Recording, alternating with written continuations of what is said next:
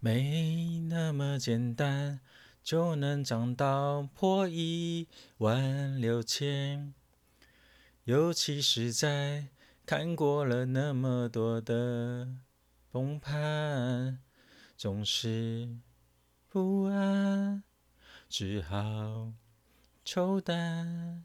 谁谋杀了我的乐观？没那么简单，老师喊买，别的全不管。就算再好，也许涨，也许跌个一半。骨灰双生，很久也习惯。用完 A 颗发再来用车飞弹。感觉大地就脉东脉西，感觉到底就放空太气。老师说的话随便听一听，自己做决定。不想理会多空消息，几口空单配太极，在验货以后关掉下单机，轻松准备过年去。股票没有那么容易，每只股有它的股性。过了该做动的时机，进进出出不如休息。期货没有那么容易，才会总是追高杀低。什么都也配的时局，行情最动听，所以最爱听。寒静。如果要列出二十一世纪最著名的两位炒家，那绝对是李佛摩跟索罗斯。一个生活在二十世纪，另一位则生活在二十世纪末。李佛摩已过世了半个多世纪，以他的生平写的书啊，《股票作手回忆录》出版于一九二三年，这几十年来再版无数次，直到如今。仍是每位炒手必读之书，就让我们来了解一下他的生平吧。他从小家境贫困，父亲呢以务农为主。李佛摩啊，他在学校的时候很用功哦，一年之内完成三年的学业。父亲啊，却在这时候要他辍学回家务农。想一想，那他一定不服气嘛。所以啊，十三岁带着母亲给的五块美金，在波士顿的一间做空胶的小公司哦。当过擦黑板的小弟哦，李佛摩啊，他对数字过目不忘，熟记各种股市的数据哦。一八九三年的时候啊，李佛摩啊，他十六岁，在股市里面呢、就获得很大的成功哦，得到了三点一二美元的利润。等到啊，他赚到了一千美元后，他辞掉了工作了，专心买卖股票，然后以放空出名，所以啊，他有华尔街大空头的称号。到了二十岁之后啊，他凭着精湛的预测股票走势的技巧啊，在赌博股票价格波动的赌场里面赚钱哦。很多的庄家啊，因为损失惨重，所以啊，不让他再进这些空交的公司里面。所以啊，他找了很多朋友哦，帮他买卖交易，甚至于啊，他假扮或易容，像戴上帽子啊，贴上胡子，戴上假发啊，然后装作女生的声音啊。或者是穿长裙啊，他就哦变装，然后进入这这些赌场啊。但是啊，每次都被抓到，就是蛮衰的。然后呢，他就呃把这些钱呐、啊，他就带到了纽约，然后开始啊操作纽约证券交易所的股票。但是啊，一开始投资很不顺利，在半年的时候啊，他就输光了家产。最后啊，他只能向经纪公司借五百美元，重回波士顿。然后呢，又赚到了一万美金哦。一九零一年，美国的股市大涨，李佛摩啊在纽约买入北太平洋公司的股票大赚了，财产啊暴增了到五万美金。但是过了没几个月，他又再次输光了。一九零七年的十月二十四日，他大赚三百万美金，并且啊引发了华尔街股市大崩盘，甚至啊摩根公司的创办人呐、啊、J.P. 摩根呐、他还打电话哦给李佛摩，哎，你不要再放空啦，不然股市真的会大崩盘，很多人要跳楼自杀啦。告诉他这个市场啊马上就要被摧毁了。在之后啊，李佛摩他就把所有的仓位他全部平仓了。这时候啊，股市啊，他就开始止跌喽。他成为了华尔街的知名人物。华尔街啊，有很多名言。华尔街不曾变过，口袋变了，股票变了，华尔街啊，却从来没有，因为人性根本没有变，并且啊，认为投资人必须提防很多东西，尤其是自己哦。一九零八年的时候啊，他听从他的好朋友棉花大王汤马士的建议，做多棉花的期货，结果啊，惨遭套牢。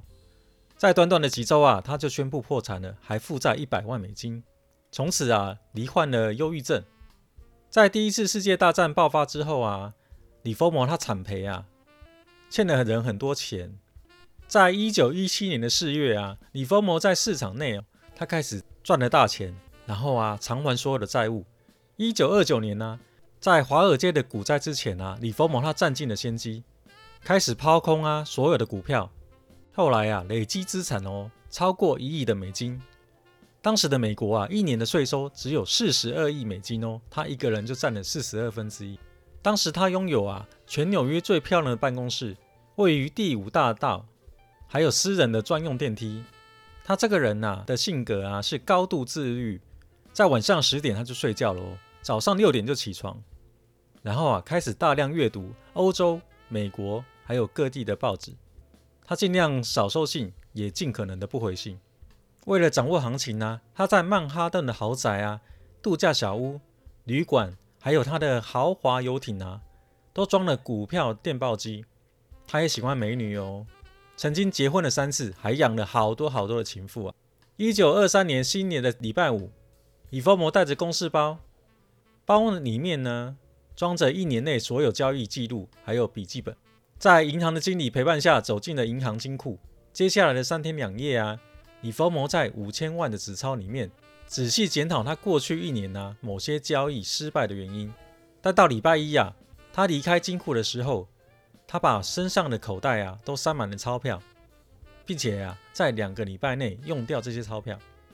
他曾经多次破产，也有从破产中赚到很多钱的记录。在一九三四年啊，三月五号，第四次他破产了，患有深度的忧郁症。他的儿子啊说服他写书。过了几年，他出版了《股票作手杰西·李佛摩操盘术》，但是啊，书卖得很不好。在同一年的十一月，他在饭店用餐的时候啊，留下了遗书给第三任的妻子，然后啊，一个人走到了洗手间，举枪就自杀。知名的华尔街作者啊，勒菲佛，在目睹股市啊跟群众的疯狂之后啊，希望啊可以撰写出最真实的股市现场。他与李佛摩啊刚认识的时候啊，谈到了彼此啊对股市的观察，讨论到亏损的大众是如何责备市场与股票作手的时候啊，两人都感到很沮丧。他们认为啊，交易者唯一应该责备的啊是自己的无知与还有过度自信。放任恐惧啊，与希望操控自己的交易。乐菲佛啊，他讲了很多真相。李佛摩他的冷静跟明智，两个人啊一拍即合，两个人合力创作出了现在最有名的畅销书啊《股票作手回忆录》，几乎是每人一本啊。讲完了生平之后，我们就来讲这本书的重点整理。我很早以前啊就发现华尔街是没有什么新鲜的东西，也不可能有什么新东西，因为啊。股票投机历史悠久，今天在股市发生的一切，以前都发生过，也将在未来不断的发生。我进场之前就知道，我判断正确时，我总是赚到钱。那我犯错的啊，是我没有足够的毅力，按照计划执行。那就是我只在先满足我设定的入场条件时才入场。对每天都要买卖股票的人来说啊，他不可能有足够的理由和知识，使他每天的买卖都是理性的。不顾市场情况，每天以感情冲动进进出出，是华尔街很多炒手亏钱的主要原因。他们试着像做其他工作一样，每天都能拿一笔钱回家。世界上没有比亏钱更好的老师了。当你学习如何做才不会亏钱时候，你就能会开始学习如何赚钱。赌博啊和投机的区别在于，前者对市场的波动押注，后者等待市场不可避免的升与跌。在股市里面赌博是不会成功的哦。大钱不存在于股票的日常小波动，大钱只存在于大势之内。因此你需要判定大势的走向。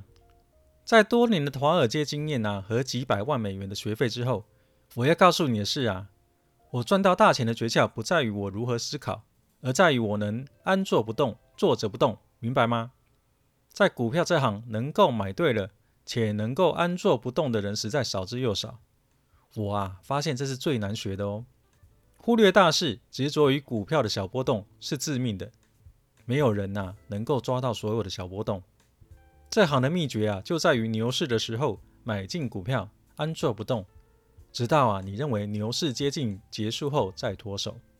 我啊在这一行学得很慢，因为我只从错误中学，犯了错需要时间去明白犯了错，需要更多的时间啊。去明白为什么会犯这个错。我只在涨势的时候买股票，只有在这个时候啊，我才会觉得舒服。我每进一口单，都一定会比上一手的价格还要高。记住，股票从来没有就因为太高了不能买，或者太低了不能卖这回事。进场之后啊，如果第一手没有给你利润，就不要再进第二手了。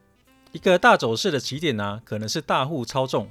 和金融家玩游戏，但大势的持续并有其内在原因，这内在的力量是不可抗拒的。无论谁如何反对它，反映这内在的力量，大走势一定会从头走到尾。在部分的获利中啊，我学到的不亚于失败。学股的初期啊，在牛市的之中，我总喜欢把股票升到一定的地位先获利，等待股票向下回档时再入场。但真正的牛市回档时，总是等不到。应该赚两万块的时候，我结果只有赚到两千块。华尔街有个说法：你只要获利就不会变穷。这说法虽然不错，但应该赚两万的时候，你只有获利两千，你也不会变有钱呐。我现在明白到了，就算是傻瓜也有分层次的。分析错误会比分析胜利更有帮助，但人们呐，总是倾向忘记他们犯的错误。陶醉于胜利的喜悦，犯错没有关系，重要的是同样的错误不要再犯两次了。市场走向和你期待相反时，你应该每天都是最后一天。你的小亏啊，最终会成为大亏。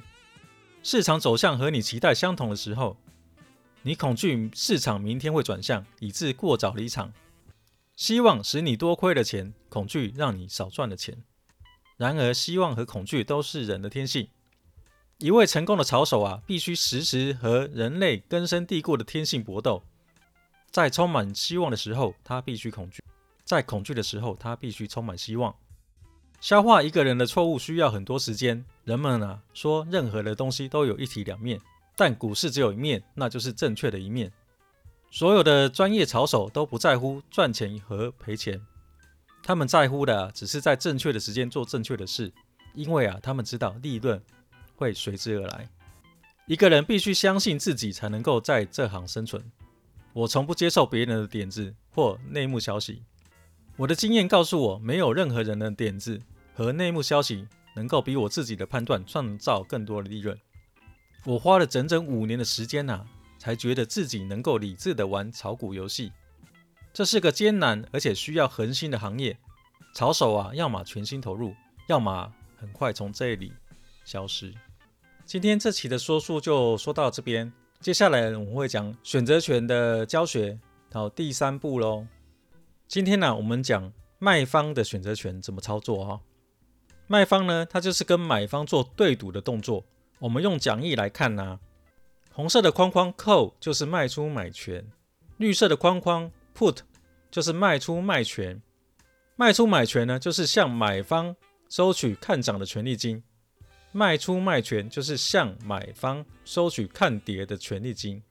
卖出买权的策略使用时机啊，在于看空市场，但又认为在到期日之前跌幅不会太深，所以使用卖出买权策略，给予买出买权的到期日，以履约价向他购买现货的权利，并且收取权利金。